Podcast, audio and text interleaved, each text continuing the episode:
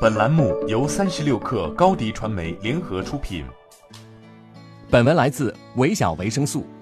前几天，我趁着暑假带着儿子到厦门旅行了几天，在著名的景点中山路步行街，我发现了一个非常有趣的现象：一个离开主路的横街路口，一溜排列着四家小吃店。从路口数过去，第一家是一家卖烤鱿鱼的，店前面至少排了二十个人，清一色手里拿着一张小票，在焦急地等待。第二家是卖炸虾饼的，排着大概五个人，火爆程度断崖式下跌。到第三家是卖土笋冻的，门前根本就没人。最后一家是卖网红食品、会冒烟的芒果绵绵冰的，店铺前排着两三个在等待。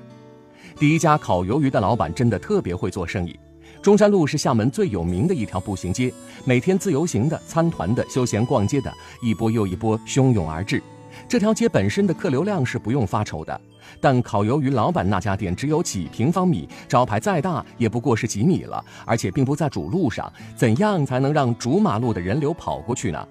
老板跟我说，开始他们尝试过各种各样的方法，派传单、找人做活路标，甚至一个个出去大声吆喝，结果你越张罗，反而别人越抗拒。于是他想了一条绝世妙招：买鱿鱼的一条队伍，领鱿鱼的一条队伍。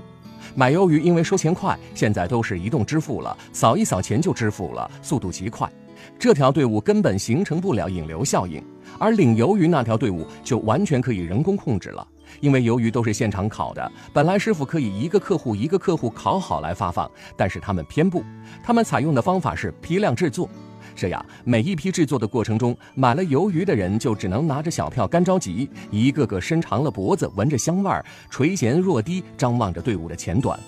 而路过所有行人都会被这一条长长的队伍所吸引，跑来看看到底是什么东西。老板看见队伍太长了，就会催促师傅加快点速度。如果看见队伍短了，一个眼神，师傅就懂了。明明三分钟批量烤完的鱿鱼，就拖长到五六分钟。这样少量的客户就可以引爆大量的跟随，因为这个创造排队的办法，小店生意总是很火爆。事实上，这个办法也被非常多的网红店使用过，但是就只有这小店让我感觉是发挥到极致。毕竟中山路那么多小店，能排这么长队伍的就只有它，多少响当当的百年老字号都不及它单平方米创造的客流量多。所以这个世界上，无论你再弱小，处境再困难，都总有机会杀出一条生路。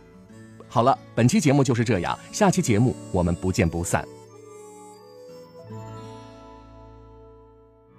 下载三十六课 APP，收听新商业第一频道，给你精彩一百倍的商业科技内容。高迪传媒，我们制造影响力，用最专业的态度为企业提供视频、音频全流程解决方案。商务合作，请关注公众号高迪传媒。